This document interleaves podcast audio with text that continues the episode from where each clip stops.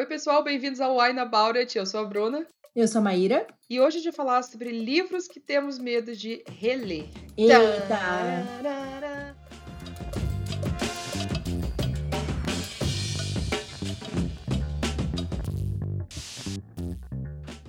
Esse tema, gente, esse tema eu, eu, eu vou te falar depois o, o que, que eu, eu tive minhas, minhas dificuldades com esse tema, mas antes da gente começar a falar qualquer coisa, a gente precisa agradecer as pessoas que fazem a gente estar aqui toda semana, que não é só o Digão, nosso editor, mas os nossos, os nossos, apoiadores do Catarse. Muito, muito obrigada pelo apoio de vocês, por fazerem o podcast funcionar. Lívia Beleza, Milena Santos, Adriana David, Radila Ribeiro, Gabriele Malinsky, Williara dos Santos, Diana Passi, Paulo Hatz, Tamiri Santos, Clarice Cunha, Gabriel Mar, Bruna Vasconcelos, Laís de Baile, Antônio Cavalcante e outros apoiadores anônimos que estão por lá. Muito, muito obrigada. Se vocês quiserem apoiar a gente no Catarse, é catarse.me barra Lá vocês vão ter conteúdos exclusivos, vocês vão receber os episódios com dois dias de antecedência e vocês também podem ajudar a gente a escolher as nossas próximas leituras. E, claro, ajudam a gente, né, a continuar fazendo podcast. ah, e a gente não faz podcast sem o quê, Maíra? Bebida. Sem vinho, especificamente vinho, porque estamos aqui pro para Winer, para ser para wanear sobre as coisas. Isso. Antes da gente beber, a gente faz o um avisozinho que se você for menor de 18 anos, não beba. Se for dirigir, não beba. Demorou um pouquinho, hein? Pensou um pouco. Mas se você for maior de 18 anos, está aqui em casa, se protegendo, cuidando de si mesmo, beba com moderação. Vamos lá, nosso vinho do dia foi escolhido por sommelier Bruna Miranda. vai ter gente aí da comunidade enóloga que vai me matar de, de ver eu falando, usando o título de sommelier. Minhas referências. Rapaz, esse rótulo aqui tava massa, ó. O que, que, você vai tomar hoje, amiga? Eu vou tomar hoje é um vinho espanhol. É o Clos uh. de Torribas. É um tempranilho. Ah, eu, eu quase peguei ele. Ah, é? É um vinho tinto. Eu quase peguei. É, então, tá muito frio aqui em São Paulo, então a gente tá merecendo um vinhozinho tinto. Sim, você é. até eu tô com frio. Milagre. Amiga, eu, eu descobri aqui em casa uma garrafa que eu acredito que é da última temporada, porque tá com, com o adesivozinho que eu coloquei da última temporada, que é Venti Terre Montepulciano da Bruzzo, um italiano. Tu lembra quando que a gente tomou isso aqui? Cara, eu acho que sim. Eu acho que é muito bom esse vinho, inclusive. Quando eu olhei aqui, eu falei, rapaz, eu lembro, eu lembro desse vinho, mas eu não lembro qual episódio que foi. Porque eu só lembro da gente tomar um italiano muito, muito bom com o Lucas, no episódio dele, que na verdade foi o quê? Segunda é, temporada. É, né? Mas não acho que foi esse aqui, não. eu acho que foi outro. Mas enfim, é um tinto também, ele tem muitas lágrimas. Muitas lágrimas. Muitas, muitas lágrimas. Muitas lágrimas. Ele é muito cheiroso. É tipo uma ilha da primeira temporada. e é bem bonitinho, vamos ver. Eu não lembro dele. Talvez depois que eu prove, eu consiga lembrar. Você chegou aí. a tomar esse aqui que eu tô tomando? Amiga. Esse eu não tomei na, na, no primeiro episódio. Ah, tá. Eu acho que eu já tomei esse daí. Porque tem uma garrafa. É que tudo quase em dobro, né, é. né? Que a gente pegou essa temporada. E aí tem uma garrafa ali. Não sei se eu já tomei a outra, mas só tem uma. Então talvez eu tenha tomado. Vamos brindar então. Um brinde.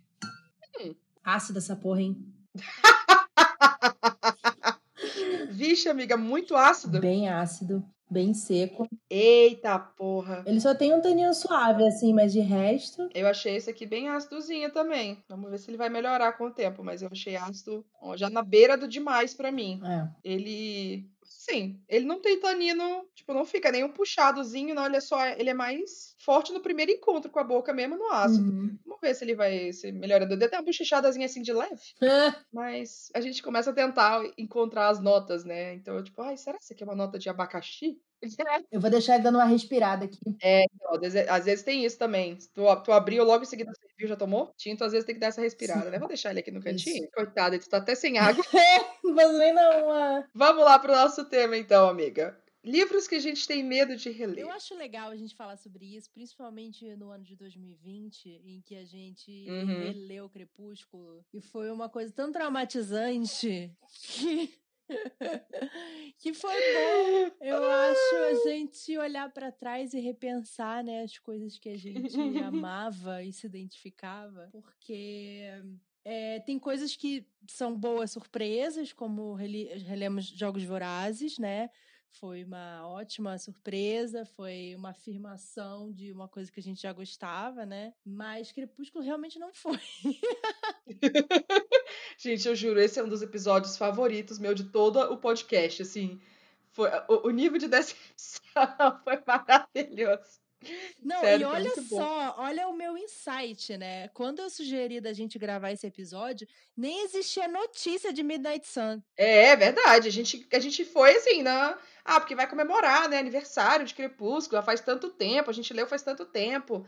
Vamos, é, não, vamos faz 10 anos que a gente leu Crepúsculo, vamos, vamos reler e tal. É. Pô, no mesmo ano sai Sol da Meia-Noite. Você vai ler Sol da Meia-Noite, Maíra? Eu vou, eu vou ler. Eu vou fazer Olha! A gente vai precisar de comentários aqui. Vamos pegar um momento ressaca aí depois tu ter lido para poder comentar isso aí, porque eu preciso saber as suas impressões ao vivo, exclusivo aqui. Tudo pelo conteúdo, tudo pelos inscritos que a gente não faz, sofrimentos. Tudo por seguimores. Ai, eu tudo amo, por seguimores. Então, agora é engraçado esse tema, eu acho que ele é muito bom por, em meio de várias coisas, né? Porque a gente leu a questão do Crepúsculo, os Jogos Vorazes, também, né, a gente tem visto cada vez mais autores simplesmente decepcionando completamente fandoms, né? E se provando serem péssimos. E, e eu, eu, eu acredito que é impossível você separar um autor da obra, Maíra acho que compartilha dessa visão também. E então, assim, reler uma coisa depois que você tem um conhecimento sobre o autor, tipo, ler às cegas, é, a gente lê muito, ainda mais quando a gente é criança, assim, a gente começa lendo, sabe quem escreveu aquilo ali, sabe? Eu me lembro quando eu era mais nova, que eu olhava o livro na livraria e eu olhava uma pilha assim imensa e pensava, nossa, esse autor, essa autora escreveu cada um desses livros. Eu achava que ele literalmente escrevia cada um, saca? Vários arquivos e aí coisava para imprimir tudo e não que era um arquivo que era copiado várias vezes para ser impresso. Eu achava que escrevia cada um daqueles, eu ficava maravilhada. Então, à medida que a gente vai, né, crescendo e aprendendo como funciona o mercado editorial e conhecendo autores e, e tudo mais, é, é normal a gente mudar de sentimento sobre certas coisas. A gente aprende sobre editoras, a gente aprende sobre agentes, a gente aprende que o mercado editorial brasileiro é de um jeito, dos Estados Unidos é outro, da Inglaterra é outro. E opiniões podem mudar. Só que eu nunca pensei muito em releituras de tipo, de reler um livro, sabe? Tem poucos livros que eu reli. Uhum. E aí eu acho que eu nunca parei muito para pensar também é, sobre isso, assim, ah, vou reler esse livro e, e, e, ver se eu continuo gostando dele. Eu, eu era meio tipo, ah, eu li o livro, eu gostei disso. Só uhum. que vendo quanto que minha opinião e meu gosto já mudou nos últimos anos, talvez seja algo que eu realmente preciso pensar um pouco mais. Sim, eu gosto muito de fazer releitura. Eh, eu fiz um vídeo sobre isso, inclusive, defendendo as releituras.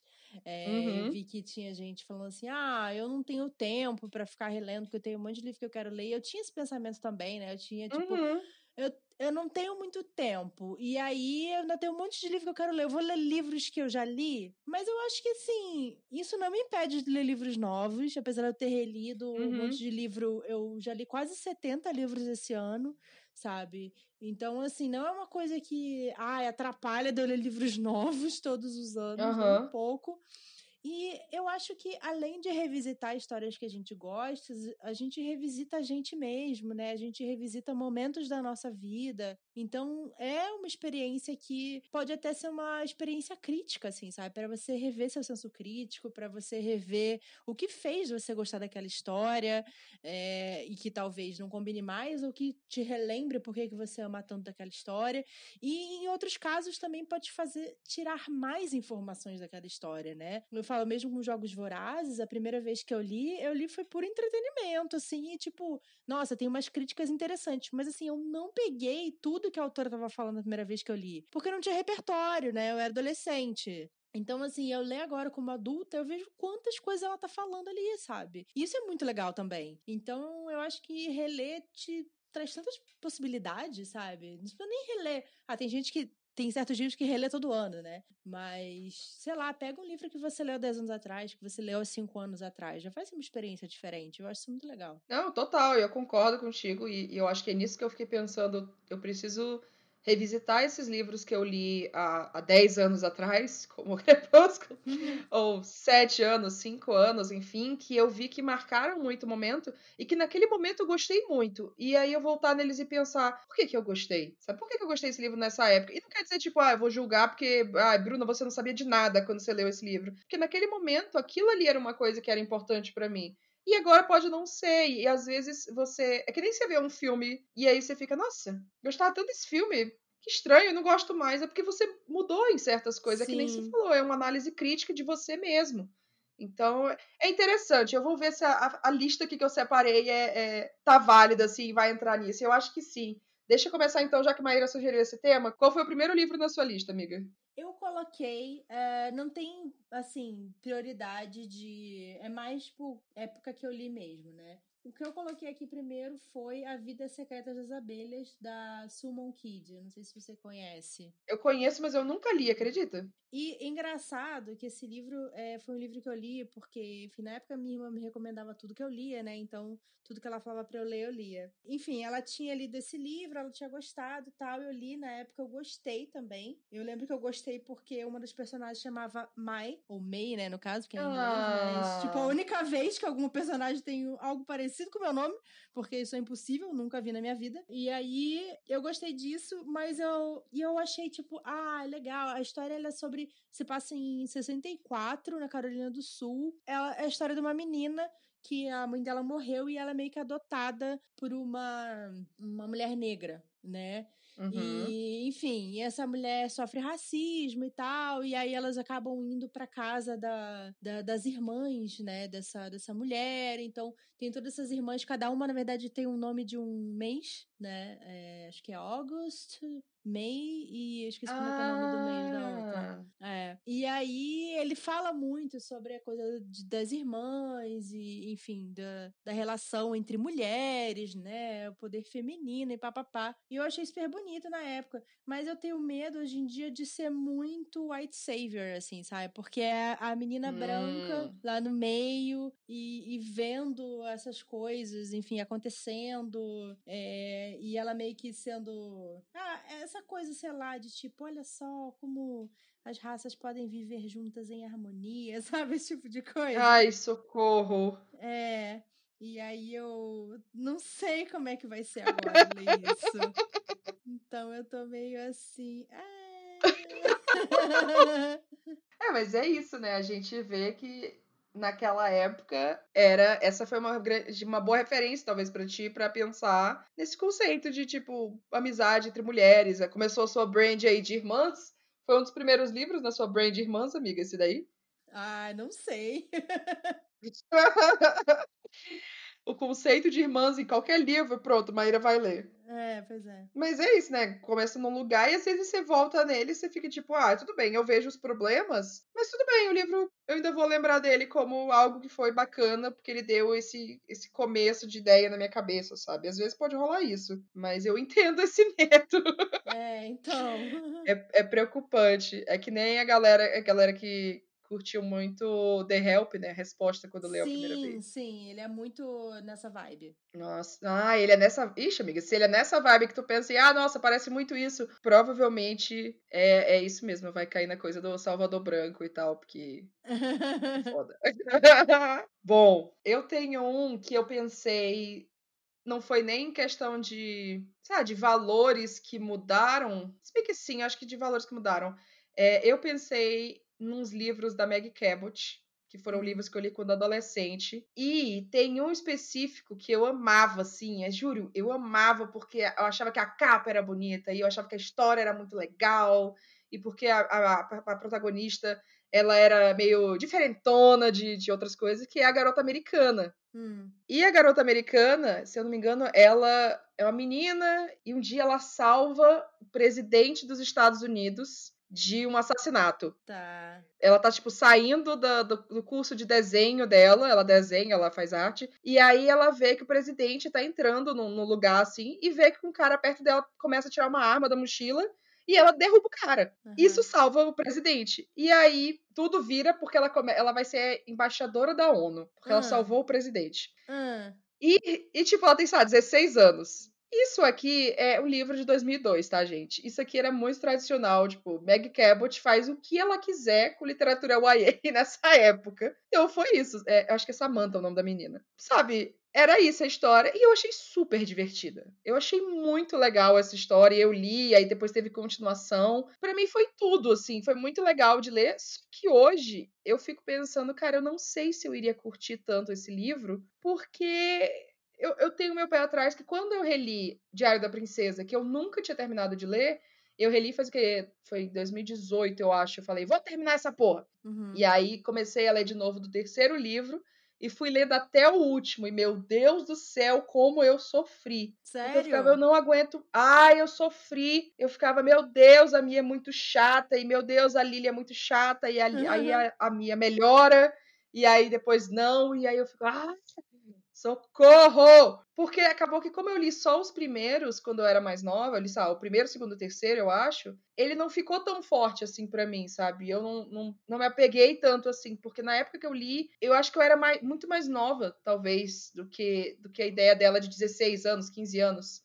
Eu acho que eu tinha 13, 12. Hum. E aí eu não me conectei tanto. E aí eu acho que a gente comentou uma vez, eu olhava, ah, porque meu coturno de não sei o que. Eu falei, que coturno, gente? Que diabo que é coturno? Nunca vi isso na minha vida, alguém usando um coturno. E aí não, não conectou tanto. E aí eu tentei ler, ah, vamos ver, né, se, se eu conecto essa coisa de, das leituras que eu li adolescente. Só que não, foi muito sofrido até chegar, sei lá, no último, que aí são tantos anos depois. Aí a Mia já tá uhum. mais velha e tal. Aí eu falei, ah, essa Mia aqui eu achei mais show porque ela uhum. já batia mais comigo. E esse garoto americano, até quando eu, eu falando aqui a sinopse, eu falei, meu Deus do céu, que farofa que foi esse livro. Putz, como que será que é reler esse livro agora, sabe? Esse livro ainda tá uhum. rolando por aí, ele não não parou não, ele ganhou uma capa nova que eu não achei mais tão legal. Foi o primeiro que veio na minha cabeça, assim, livros que eu li adolescente, porque naquela época foram muito para mim e hoje eu acho que eu não iria entender, talvez, completamente por que, que eu gostei tanto. Sim. Mas é legal, isso faz sentido até porque é essa coisa da idade também, né? Esse livro conversa comigo com essa minha idade. Tem os meus dilemas, as minhas, sabe, os meus problemas e tal. Aí chega, sei lá, quase 30 anos, você vai falar, tipo, ok, tá bom. Mas eu acho que é legal e eu acho que a gente tem que olhar para as nossas leituras atrás, né, de anos atrás, com paciência pra gente, né, Sim, sabe? Não, total. A gente exatamente. não tem que julgar o que, que a gente já leu, sabe? Eu tô rindo aqui, mas assim, eu, eu gostei desse livro quando eu li. E pronto, sabe? Eu não tenho que justificar. Ah, você ainda gosta hoje? Você bicho, eu não tenho o livro hoje. E eu não, uhum. eu sinceramente não lembro muito mais do que a sinopse. eu só lembro que ela, eu acho que ela quebra o braço quando ela salva o presidente. E aí ela fica com uma tipóia no braço. Pra tu ver, eu li assim faz tanto tempo que nessa época eu acho que eu nem sabia o que diabo que era tipóia. E aí eu fiquei, jiboia? E aí. E a, eu nunca tinha visto alguém que tivesse quebrado o braço. E aí eu lembro porque. Eu acho que eu lembro disso porque ela tinha que. Como ela desenhava, né? Ela não conseguia com, com a, o braço engessado. Uhum. Mas é só isso. E lógico que tem um romance aí no meio, né? Era só isso. Foi divertido pensar sobre isso e pensar nos livros. Eu fui olhando aqui meu Goodreads de livros que eu li, sei lá, em 2011, 2012. E tinha uns que eu olhava e ficava, nossa, se eu ler agora, eu com certeza eu não iria gostar. Eu sei que eu não iria gostar. Então eu nem, nem pensei muito nesses. Tem uns aqui que eu olhava, não, esse aqui eu não iria gostar. Esse aqui, aqui, ó, Nicholas Sparks, não. Vamos passar direto, porque esse eu não tenho medo, não. Esse eu tenho certeza. Tenho certeza. o outro da minha lista eu coloquei os livros da Suki Stackhouse. Ah, eu amo! Eu tô doida pra reler. Sendo sincero, eu tô doida pra reler, porque, sei lá, eu, eu, li ele no momento em que eu tava precisando muito escapar do, do momento em que eu tava existindo. E ele foi uma ótima companhia para mim, sabe? Então eu tenho um carinho uhum. por isso, assim. Mas eu acho que deve ter tanta coisa errada nesse livro. Ah, tem. Tem, tem, porque ainda tô, na, ainda tô nesse mundinho Charlene Harris. Uhum. Tem. Mas na real, eu não sei, assim. E aqui a gente tem que lembrar que esses livros começaram o quê? Em 2000? Tem uns dela que são de 90 e pouco. Ai, é, não sei eu, quando que começou. Eu acho que, eu acho que Suki Stackhouse é 2003. Pra não dizer que não, acho que é 2003, 2004. Eu li alguns livros da Charlene Harris, de outra série dela, uhum. e eles são de 90 e alguma coisa, 98, 99, alguma coisa assim. E meu Deus do céu, como tem coisa errada. Nossa senhora, tem muita coisa errada aqui. Eu falava, não! Eu literalmente eu não estou lendo, porque eu quero aqui uma grande inovação e, e uma grande consciência social, racial, etc. Não. Porque eu sei que eu não vou encontrar isso aqui exatamente é, aqui, não. Tem, tem outras pessoas também, que eu possa ler. Né? Exatamente, exatamente. A gente tem que saber o que, que a gente tá lendo e por que, que a gente tá lendo, sabe? Tem livro que eu não vou ler Silk Stackhouse pra encontrar uma grande crítica social foda. Apesar de que Sim. você consegue cavar umas coisas. Se você quiser, você, você cava umas coisas aí pra, pra fazer crítica. Mas é isso, sabe? E. e... Além da Nossa, amiga, eu queria. Né? queria... Nossa, mas é uma boa escolha, assim. Eu entendo o seu medo de reler, porque eles são divertidos. São, Eles são, são muito, muito, divertidos. E você lê um atrás do outro, assim, muito rápido. Eu li. Nossa, eu li muito rápido esses livros. Então. Eu... Mas eu, eu, eu, eu, pretendo reler em breve, assim. Assim que eu terminar minhas, minhas listas dos livros que eu tenho que ler, eu pretendo começar aí, porque. E finalmente terminar a série, quem sabe, né? Porque eu nunca terminei de ler. É. Então... Será que vem aí? Nossa, já pensou fazer o vídeo? Li todos os livros de Suki Stackhouse. Veja é, no que deu. É. Faz um super vlog Imagina. de 20 livros da série. É, 20 horas. Tá, o meu próximo na lista, é, esse realmente não vai pro lado de, tipo, valores e etc. Ele vai pra uma coisa que é o significado do livro para mim, que foi vanta As Vantagens de Ser Invisível, do Steven Chbosky. Uhum. E esse eu acho que é um livro que muita gente que começou no YA há uns anos atrás, até hoje, ele é um livro que, que encanta muita gente, assim, né? Que muita gente uhum. gosta e, e, é referência, assim, em YA. A história do menino chamado Charlie, que ele é muito solitário, ele não tem muitos amigos, até que um dia ele fica amigo de, de um menino e uma menina, eles são, são irmãos, é, meio irmãos, né? E eles são os primeiros amigos, assim, que o Charlie tem, e ele começa a, a se sentir completamente diferente. Porque antes ele era muito solitário e ele era muito. Como é que eu chamo? É, não é recluso. Ele era meio deslocado de tudo. Ele era meio deslocado de tudo. Em inglês, né, esse livro se chama The Perks of Being a Wallflower. Seria as vantagens de ser uma wallflower, que é essa expressão em inglês que é, é ser invisível, é você ser aquela pessoa que tá no cantinho, que tá todo mundo ali conversando e falando alto, se divertindo, e você tá no canto só mais observando e absorvendo tudo. Uhum. E aí essa história é contada pelo, por os diários do, do Charlie, né, por anotações que ele faz. São cartas, na verdade. E esse livro foi muito, foi muito marcante, assim, para mim. Só que eu acho que quando eu li, eu ainda tinha muitas travas emocionais de muitas coisas. E eu acho que eu nem entendi por que, que ele significou tanto para mim. E aí uhum. eu tenho muito medo de reler, porque agora na terapia eu, eu tenho medo de reler e ver o tanto que ele vai, tipo, ah, foi isso aqui. E ah, são esses medos aqui que eu também tenho. E ah, uhum. são essas situações que mexeram comigo que na época que eu li, tava tudo travado. Sim. Tudo travado. Então eu sei que ele foi grande para mim, mas eu acho que eu não entendia por quê. E aí agora é tipo, ah, eu não quero agora você entende entende por quê. Faz sentido, amiga. Esse, esse é, filme, então. Eu não li esse livro, né? Mas sabe que esse filme foi o meu gatilho, né? É, então. Tem esse também. Tem o um filme, gente. Cuidado para assistir, porque. Assim, o, elen o elenco é ótimo, é o Ezra Miller com o Logan Lerman e com a Emma Watson. É um ótimo elenco. O filme é muito legal, assim, mas gatilhos. Cuidado, por favor. É, o próximo da minha lista é outro livro também que eu, quando li, Sabe, foi quando eu entrei no Booktube e eu hum. falei assim: ah, eu tenho que ler todos os livros que são importantes. Uhum. E aí, o que, que eu peguei para ler? O Sol é para Todos. Tá. E aí, só que assim, eu não tinha vários contextos, né? então, assim, eu só pensava, tipo, ai, que legal, realmente, né? Justiça racial. O cara foi lá ai, e salvou o outro do tribunal. Nananã, né? Tipo, putz, que bacana. E aí você Hum. e aí, quando você vê que é outro white savior, aí você fica. Hum, não vi isso aqui. Mas, enfim, eu gosto das personagens, assim, das crianças, né? Uhum. Eu gosto delas e tal. É, mas, realmente, assim. E eu nem li o é, Ghost era Watchman, né? Ghost era Watchman. Vá, coloque o Vigia. É, isso. Que é o é, novo. Bem palavra por palavra esse, esse título. É. E aí eu esse eu nem, nem li assim, porque, sei lá, as coisas boas que existiam nesse livro ela desfez. Então, assim. Nossa, cara, sério? É, ela transformou o, o cara lá num racista. Então, ah, assim, que delícia. Antes ele pelo, pelo menos era um white savior. ah, agora ele é full racista. Agora ele é só racista. E aí eu falei, ah, cara, não vou ler, não.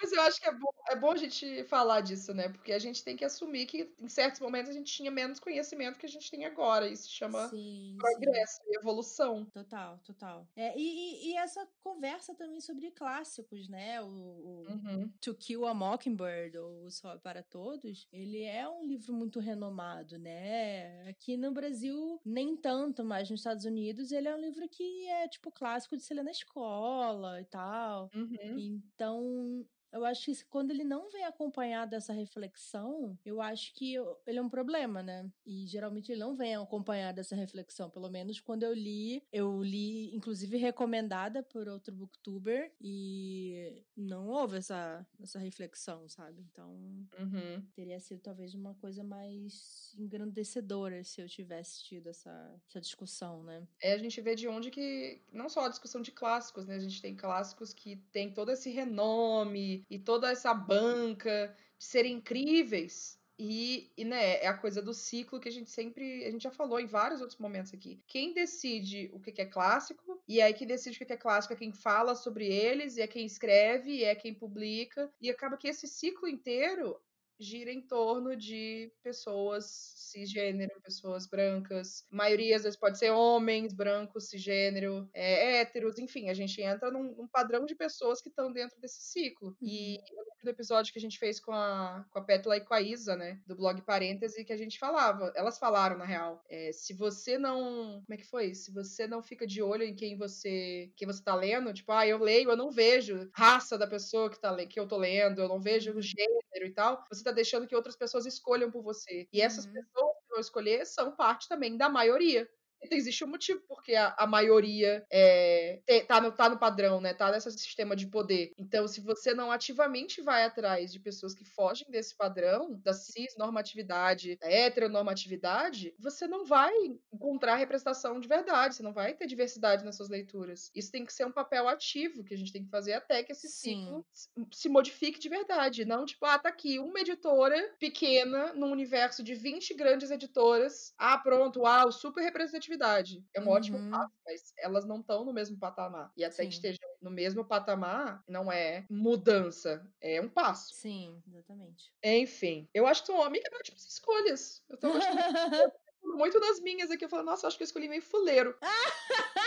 Não, é, agora, agora talvez eu, eu pegue um pouco mais da coisa que a gente falou do começo, assim, de tipo, ah, as informações que a gente tinha na época e autores sendo merda. Porque a minha próxima escolha é O Apoiador no Campo de Centeio, do uhum. J.D. Salinger. É, eu li esse livro, eu acho que em 2016 ou 15. Eu sei que acho que no meu canal ainda tem uma resenha dele. E eu li esse livro que eu falei, ah, eu tava pesquisando sobre o YA na época, e aí eu encontrei que, tipo, ah, esse é um YA, é um clássico. Eu falei, uau, um clássico é o YA? Vamos descobrir. E eu li, eu adorei esse livro, assim, porque Nossa, eu achei ele eu achei muito esse livro porre do caralho. Nossa, eu gostei demais, justamente porque o, o, protagonista, ele é um porre mesmo, assim. Ele é muito chato, mas eu achei muito legal botar ele como um chato, porque ele é mesmo. E ele sabe que ele é chato pra porra. Uhum. Só que eu achei, não sei, eu, eu gostei muito desse livro. Eu tenho até que ver minha resenha para poder ver o que, que eu gostei tanto.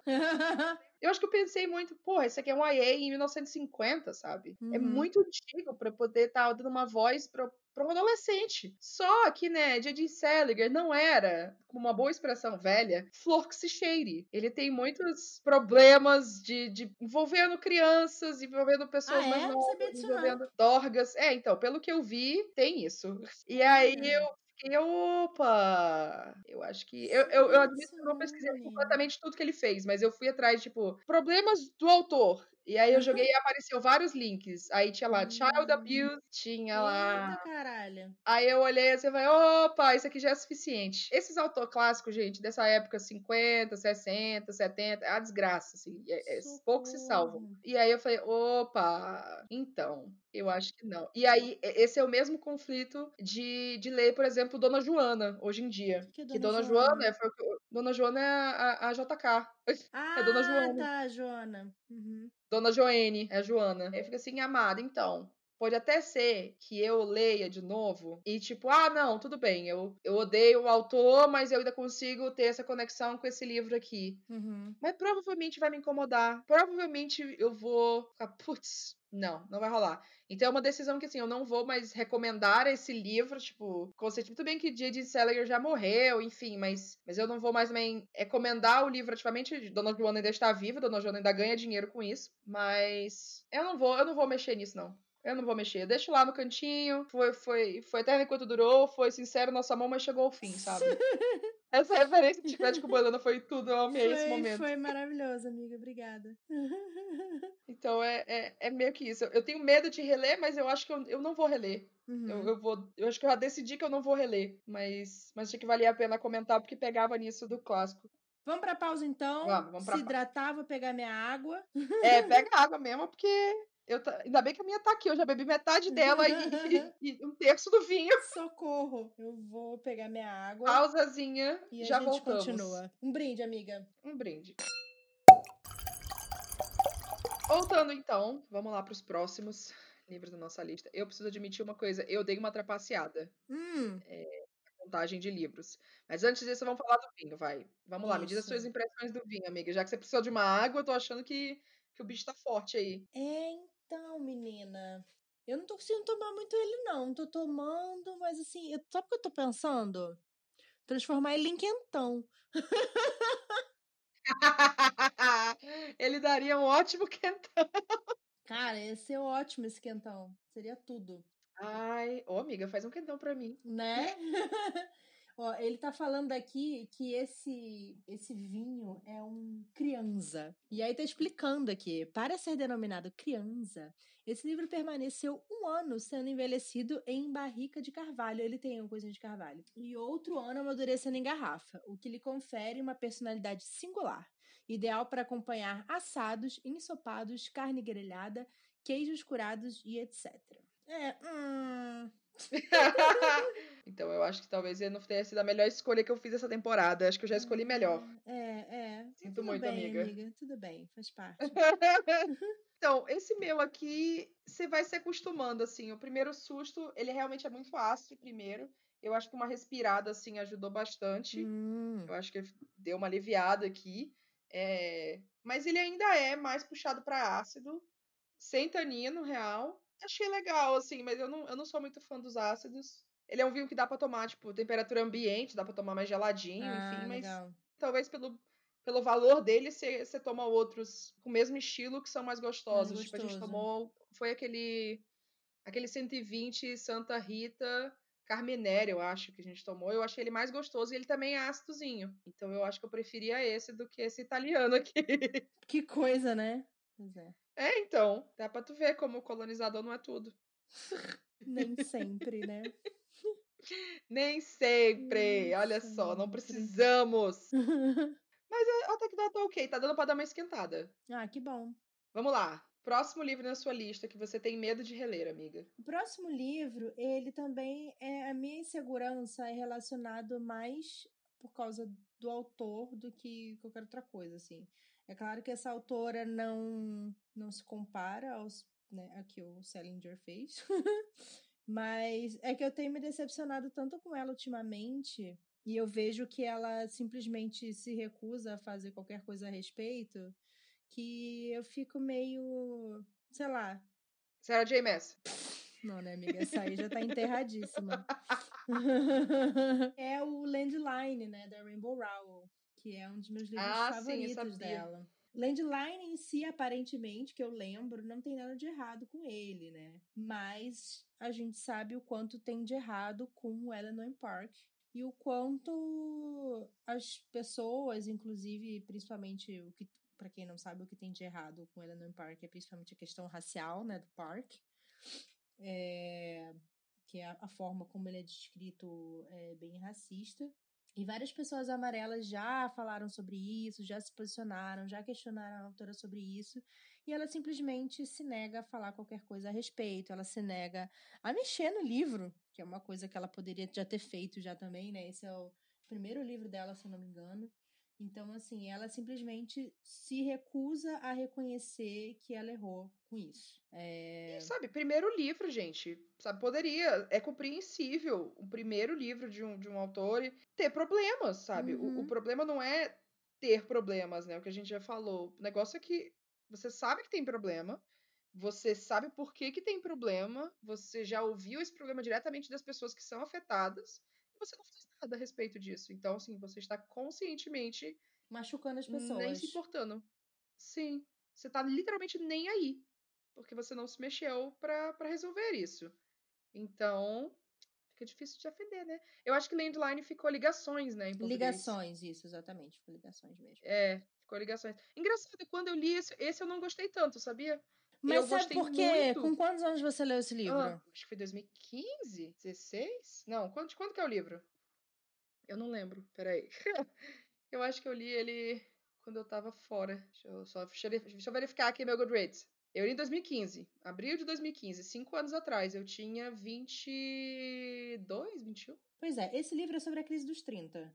Esse ah, é, então livro então é sobre as decisões que você toma quando você é novo e como aquilo pode afetar o resto da sua vida e você não percebeu que o tempo passou, sabe? Então, é, esse livro ele lida com os meus maiores medos, assim, que é essa coisa de você ter filhos ou não. Então, assim, eu acho que com 20 e poucos anos, você não é uma coisa muito que você vai se preocupar.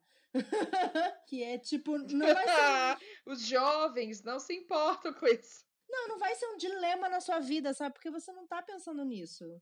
Tipo, você não tá preocupado de tipo, nossa, se eu tiver filho agora, será que isso vai afetar meu casamento daqui a 10 anos? Entendeu?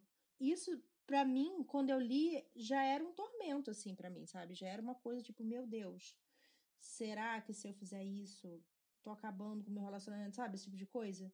Então, eu me identifiquei tanto com esse livro, assim, de Exatamente porque ela tá falando coisas que, que eram os meus medos, né?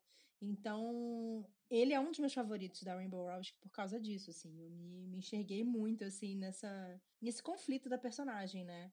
Mas é, é isso que eu falei, dá um, dá um medo porque eu não sei como que, que, sei lá, não sei se eu estaria apoiando a autora de algum jeito, sabe? Alguma coisa assim. Não sei se eu me sentiria validando coisas que eu sei que estão erradas, sabe? Não sei. É, eu acho que é complicado porque é isso, assim, eu, eu vejo agora, o Dona Joana, eu não vou mais, eu não quero comprar nada, eu não quero, não importa a premissa do livro que vier, eu não, eu não quero dar dinheiro para ela, eu não quero dar voz, eu não quero usar minha plataforma e tal. E aí cada pessoa vai ter critérios para certas coisas, sabe? Tipo, e, e, é isso, cada um vai ter seus critérios. Talvez você mesmo com os programas de Eleanor Park, você acha que, tipo, não, eu vou, vou reler esse livro e eu vou falar sobre quanto que esse livro importou para mim e tal. Beleza, se não, se não for teu critério, não tem problema nenhum, assim. Mas é, cada pessoa vai ter que encontrar o seu, o seu ponto, porque eu acho que um problema é só quando a gente não pensa sobre isso, né? Sobre quando a gente não pensa, tá, a partir desse ponto aqui, é, não dá pra, não dá pra deixar passar, sabe? Uhum. Não dá uhum. Isso aqui é um limite. E eu acho que a gente tem que saber qual é o nosso limite sempre. Mas ele vai. E a gente tem que entender que o limite para cada pessoa vai ser diferente. Eu, eu tava vendo aqui, eu vi minha resenha sobre ele um pouquinho. Fiz um parágrafozinho. Eu falei: a premissa do livro é muito legal e foi gostoso de ler, mas eu não consegui me apaixonar pelos personagens. O meu problema foi a George. Nossa, eu me vi Nossa, 100% na George. Nossa, demais. Ai, eu amo. É, mas é isso, momentos diferentes para ler, né? Sim, sim, total. Quem sabe agora eu, eu relendo esse faça uma grande diferença. Eu tenho é, a mesma sensação que o tipo Fangirl. Pra mim, Fangirl foi muito foi muito passing, eu li no momento certo, porque Sim. eu acho que eu li quando eu, eu tinha mudado para São Paulo, eu tava mudando, e aí foi que eu, tipo, saindo de casa, uhum. E nem foi por, por, tipo, por coisa de, de fanfic, né? Que muita gente gosta pela coisa da fanfic. E eu nunca li fanfic, então não é nem, nem, nem por isso. Eu acho que foi pela identificação com a personagem mesmo, que foi forte, assim, para mim. É, eu acho que eu não sei se eu ainda tenho, mas eu tinha uma edição especial de Fangirl. Não vou ver se tá por aqui em algum lugar. Mas eu amava. E aí ver a, a Rainbow cagando, assim, pra, pra essa coisa de ela não Park me deixa muito triste. Sim. Porque a gente é, a gente quer acreditar que os autores são são pessoas que, que se importam se importa ninguém tá lendo, então é meio é bem foda, é, é, bem é bem complicado. Não, e assim, a a Rainbow, ela você vê ela falando assim, ela não é uma monstra escrota, assim, sabe? Ela, ela é super, sei lá, aliada, sabe? Ela fala um monte de coisa, ela enfim, escrever um livro com uma protagonista gorda, que eu sei que foi uma coisa que foi muito importante para muita gente, etc.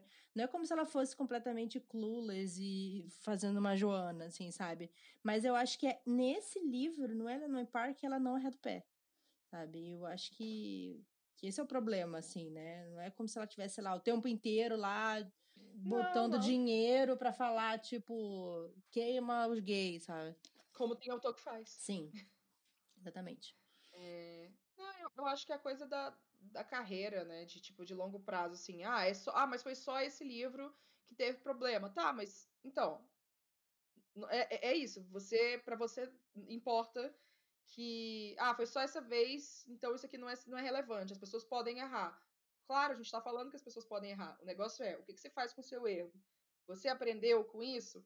Provavelmente ela aprendeu em certos pontos, porque a gente não viu pelo menos eu não vi isso acontecendo de novo nos outros livros dela. Mas, de novo, ela sabe daquele erro. Aquilo ali continua machucando pessoas. Então, assim, você não vai fazer nada a respeito disso. Você realmente não se importa? Porque é isso que você está passando para seus leitores, que você não se importa. Então, enfim, não, a gente não tá aqui para atacar Rainbow Round, não, tá, gente? É, é, é, uma crítica, e críticas precisam ser feitas. Enfim, eu vou falar minha trapaça aqui nessa contagem. Por quê?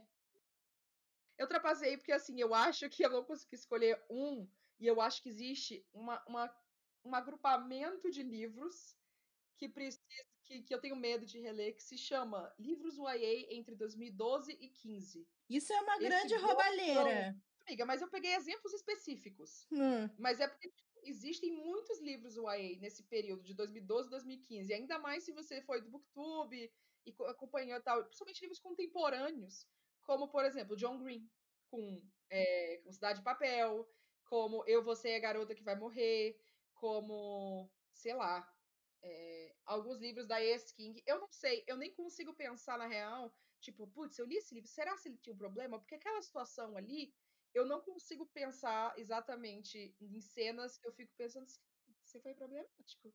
É, John Green eu consigo ver em alguns livros que eu fico, hum, eu acho que isso aqui tem um probleminha aqui. Culpa das Estrelas tem uns problemas aqui, tem umas coisas e tal. É, isso eu Só já vi quando eu li, já. Que... Foi mal, só vangar. Pois é, esse quando eu, quando eu, depois que eu me informei. É. Mas eu acho que existe todo esse período, assim, de contemporâneos, e aí eu fiquei olhando e falei, meu Deus, mas também um monte de homem branco, classe média, cis, hétero, escrevendo essas porra, também, como é que não vai dar problema nisso aqui? Uhum. É, então, assim, eu, eu olho para muitos livros que eu li nessa época, e que foram livros que eu fui acompanhando, tipo, ah, tô vendo muita gente falando, vou ler. Uau, muito bom, realmente incrível. e aí eu fui pensando hoje, cara, eu acho que o que eu achava que era muito bom nessa época, eu não vou achar mais o que é hoje. Eu acho que eles hum. são livros hum. médios, uhum. sabe? Eu uhum. acho que o que eu me impressionei talvez fosse porque eu tava começando no gênero e começando a ver mais histórias de um certo jeito. Sim. E aí eu, eu tenho um, um, um, leve medo, mas na real eu, eu não tenho medo de reler, porque eu, eu já tenho quase certeza disso, e não é que eles são, significam muito para mim, e, e, nossa, vai destruir o meu, meu sonho, vai quebrar o meu espelho que eu tenho com esse autor. É só porque eu acho que eu vou ter que, que cavucar muitas coisas aí pra. E, e, mudar muita. das segundas opiniões, muitas vezes eu fico, ah, eu acho que esse, esse período inteiro é complicado. Sim. Qualquer coisa que vier aqui desse período, eu acho que a gente precisa revisar e, e, reanalisar algumas coisas. Então, eu dei essa roubada porque eu não conseguia mais pensar em livros individuais, amiga. Ai, garota. Porque eu não pensei muito, eu não penso muito em reler. É, eu tenho muitos livros que se eu fosse reler, eu tenho certeza que eu não iria gostar. então, o meu, o meu medo foi muito específico, foram poucos casos. Por isso que eu dei essa roubadinha. Essa aí. roubada básica de uma lista de livros. Bom, eu não roubei. Mas o meu último da lista que eu coloquei aqui é um livro que eu amo muito. E eu amo. Nossa, eu amo ler demais. Mas eu sei que ele.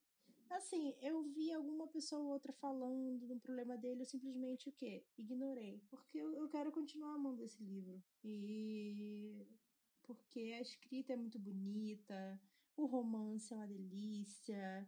Ai, meu Deus. A maldição do vencedor. É, amiga. Eu também gostei muito desse livro. E eu não. Eu, eu, verdade, tá aí. Eu, eu, vou roubar de novo e colocar ele na minha lista. Garota, também. eu fiquei imitando minha lista. Porque assim. ele tem toda a questão, né, da menina que compra o escravo. E é, e aí eles têm um romance. E é claro que assim, não é no nosso mundo, não é questão de escravidão é, como foi aqui, enfim, é diferente, né? É, mas ainda assim, né? Complicado. É, porque os livros não existem no, no vácuo, né? Que nem a pessoa fala, ah, é porque não pode aplicar racismo em Westeros. Porque é um mundo completamente novo. falei, tá, gente, mas esses livros existem no nosso mundo. Uhum. Se existe no nosso mundo, a gente tem que analisar com os nossos olhos, com as nossas referências, porque é o que a gente tem. A gente não tem como fazer outra coisa. Então, é, é complicado. É um pouquinho complicado. É, então. E aí. A Maíra tá muito chateada. Mas a escrita da autora, puta merda, é muito linda, sabe? E a química do casal. É... Nossa. Eu acho que esse, essa é uma trilogia, né? Ela tem um final é. muito, da, muito da hora. Sim, Nossa, eu gosto sim. demais. Tipo, nossa, então... amiga, realmente, eu não tinha lembrado desse livro. Não, e aí tem toda uma questão também de, tipo, eu gosto muito da personagem porque ela é muito diferente do que a gente viu também nessa época, né, que começou a lançar muito livro com ah, heroínas fortes e não sei o quê. E ela é muito forte, só que a coisa, a coisa dela é toda mental.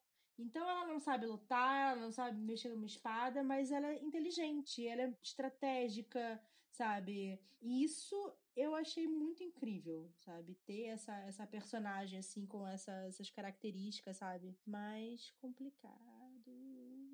É, não, e eu acho que eu li esse livro por, por indicação sua, assim, porque eu vi que você gostou bastante. E essa coisa do da protagonista ser estratégica, eu achei muito legal. Uhum. E realmente, nessa época, foi fora da curva.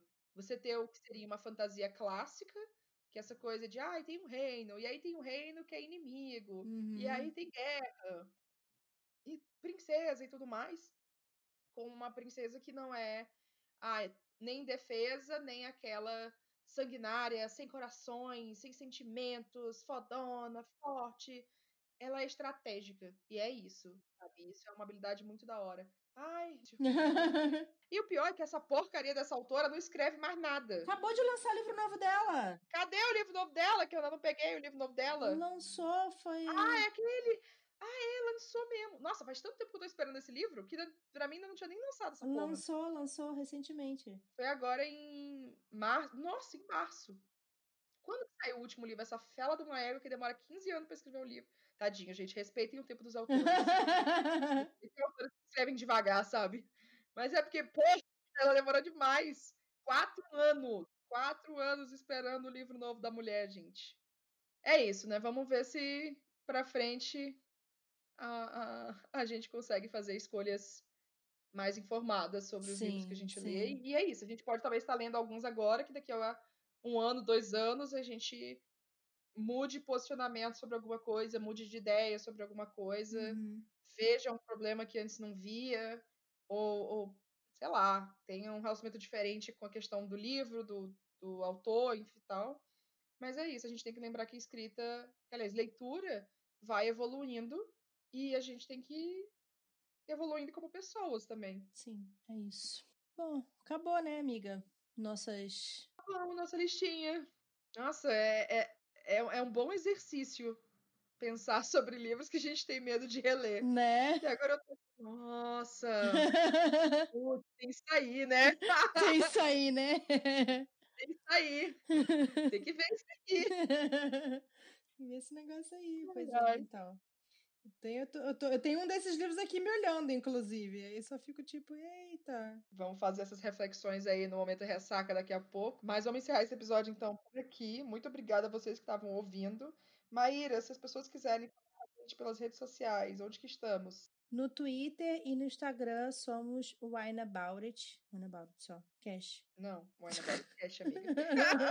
Wine About It é só no Catar. É, ai, saco. Acompanhem a gente no Instagram para não perderem as coisas que a gente vai postando sobre lá, sobre os episódios, curiosidades, convidados.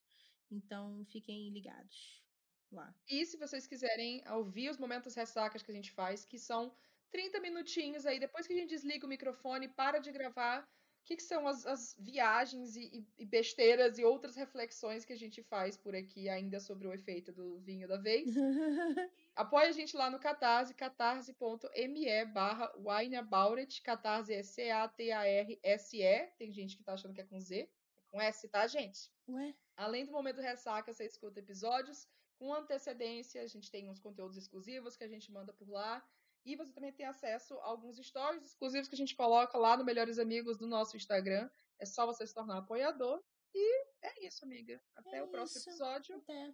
Tchim, tchim.